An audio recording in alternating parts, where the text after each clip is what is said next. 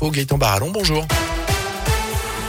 Bonjour Jérôme, bonjour à tous. Et à la une, Montbrison se souviendra de la visite d'Emmanuel Macron. Le chef de l'État était en déplacement chez nous hier dans la Loire, sa première dans le département depuis le début de son quinquennat. Le chef de l'État qui a annoncé 800 millions d'euros pour le secteur de la robotique dans le cadre du plan d'investissement France 2030 lors de sa visite chez Siléane en fin de matinée à saint Emmanuel Macron qui est ensuite allé à Montbrison. Au menu, la visite de la friche GG en pleine réhabilitation.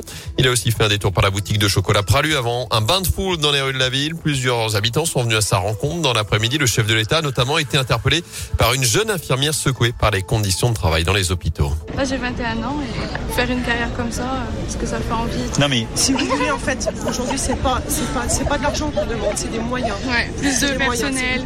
Mais en fait, pourquoi je, vous, pourquoi je vous réponds avec les salaires? Parce que les gens sont partis parce qu'ils n'étaient pas assez bien payés. Bon, donc on augmente, on Et on augmente. a énormément de collègues qui En fait, on là. augmente même en moyenne de plus de 100 euros par mois. hein. Ce qui fait en fait un 13e mois. On met dans la rémunération, c'est pas une prime. ça, Bah, non, mais c'est ce que je veux dire. Vous vous rendez compte C'est-à-dire, c'est un effort qui n'a jamais été fait. Donc, et c'est normal parce que c'est légitime par rapport euh, à l'engagement qui est le vôtre. Mais ce que je veux dire, c'est que ça, normalement, ces augmentations de salaire, elles sont de nature à faire revenir des gens et à recréer de l'attractivité. Emmanuel Macron qui s'est vu offrir également une forme de Montbrison hier pour évoquer le sujet du Nutri-Score et de la situation des AOP. Il a également reçu un maillot des Verts floqué Macron numéro 42 de la part du député stéphanois Jean-Michel Miss. Dans l'actu également, ils vont pouvoir enfin reprendre leur travail. Trois agents hospitaliers de la Loire avaient été suspendus ces dernières semaines pour ne pas avoir été vaccinés contre le Covid. Le tribunal administratif de Lyon a ordonné la suspension de cette sanction en attendant de statuer sur le fond de l'affaire d'ici plusieurs semaines.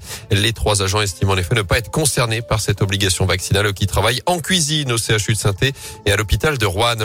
À retenir ce drame près de saint une jeune femme de 25 ans a perdu la vie hier après-midi sur la commune de la Fouillouse. D'après le progrès, la victime était en plein travaux de rénovation de sa maison lorsqu'un mur s'est effondré sur elle.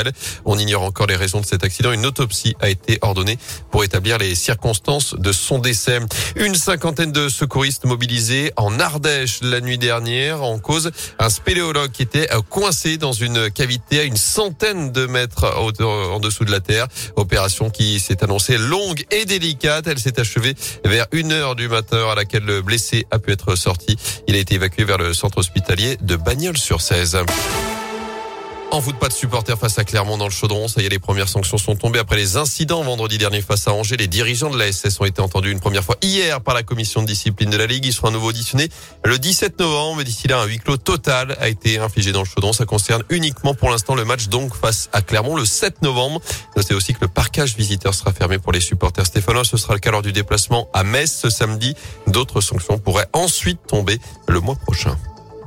Merci beaucoup, euh, Gaëtan. Hop, hop, hop.